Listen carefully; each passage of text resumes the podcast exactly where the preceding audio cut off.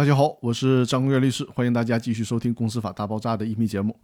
这一期我们讨论的话题是公司强制解散允许撤回强制清算申请的例外情形。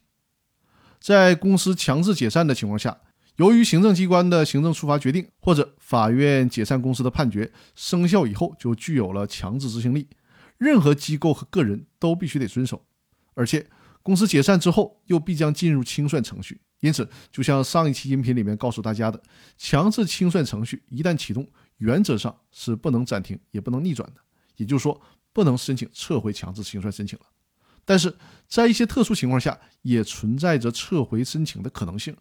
一种情况是，行政机关的处罚决定经法定程序被撤销了，比如说处罚吊销营业执照的决定被撤销了，那么公司所被科以的行政处罚就不再具有法律效力了，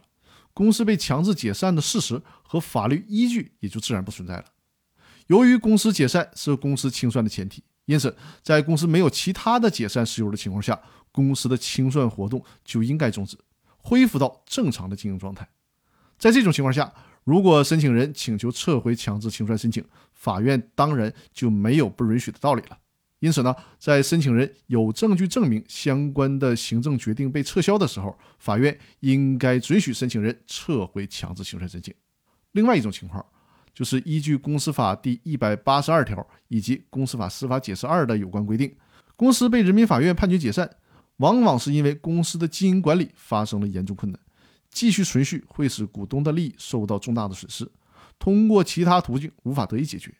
这和行政机关对公司可以吊销营业执照、责令关闭和撤销的行政处罚是不一样的。法院的这种强制公司解散，并非是因为公司的违法行为所导致，而是为了解决公司治理机构中股东会或董事会僵局，而依股东的申请判决公司解散。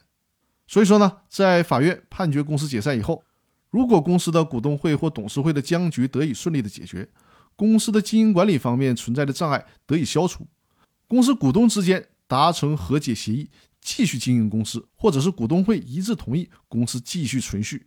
那在这种情况下，法院就应该准许申请人撤回强制清算申请，以使得公司能够恢复到正常的经营状态。以上就是公司强制解散允许撤回清算申请的两种例外情形。那本周的音频就分享到这里了。提醒大家，周日晚上八点记得收看我的直播。另外，大家如果在线下有任何公司股权方面的问题以及相关的法律服务需求，都可以和我取得联系，我和我的团队会给大家提供这一方面专业的法律服务。再有就是，大家可以关注我的抖音账号，我会把往期直播当中的一些重点问题剪辑成短视频。便于大家快速的学习，大家在抖音里面搜索张根源律师就可以看到我的账号了。那好，各位，更多内容我们下期继续，感谢大家的支持和收听，谢谢大家。